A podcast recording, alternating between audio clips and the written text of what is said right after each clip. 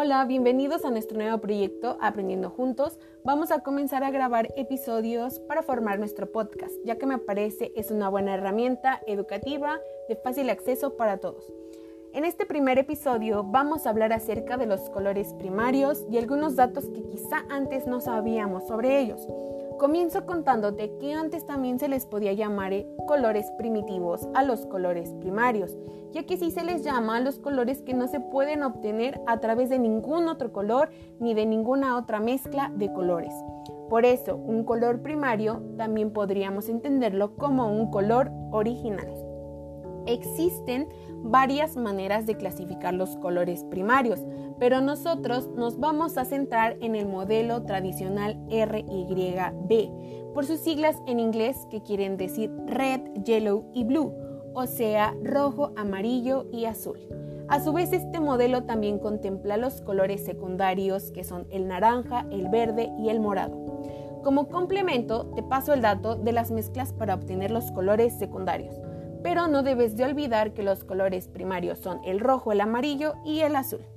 La primera de estas mezclas es el rojo más el azul, que nos da como resultado el color secundario morado. La segunda mezcla que podemos lograr es combinando el rojo con el amarillo para lograr el color naranja, que también es un color secundario. La tercera mezcla es el color amarillo y el color azul para que nos dé como resultado el color verde, que también es un color secundario. Es importante mencionar que las mezclas de colores deben de ser de la misma cantidad para lograr los colores deseados. Te puedo decir también un dato curioso. Una persona llamada Isaac Newton hace mucho, pero mucho tiempo, fue el primero en estudiar estos colores y los derivados que pueda haber de cada uno de ellos, más o menos por el año de 1704. Esta persona decía que existen siete colores básicos en la luz y estos siete colores son los que podemos observar en el arco iris.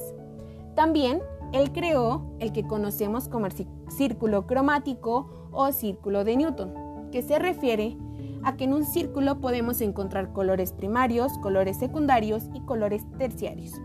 Te digo que los colores terciarios son la mezcla de un color primario y un color secundario. Este disco o círculo lo podemos girar muy, muy rápido y en él podemos observar el color blanco, el que es el color de la luz. Bien, ahora ya que sabes estos datos, te invito a usar pinturas acrílicas o acuarelas para que experimentes las mezclas de colores. También puedes crear un círculo de Newton o un círculo cromático para poder girarlo y tú mismo experimentar lo que Isaac Newton descubrió hace muchos años atrás. Espero que este episodio corto pero informativo te haya sido de utilidad y puedas crear algo con estos nuevos datos. Hasta la próxima y como siempre es un placer aprender juntos.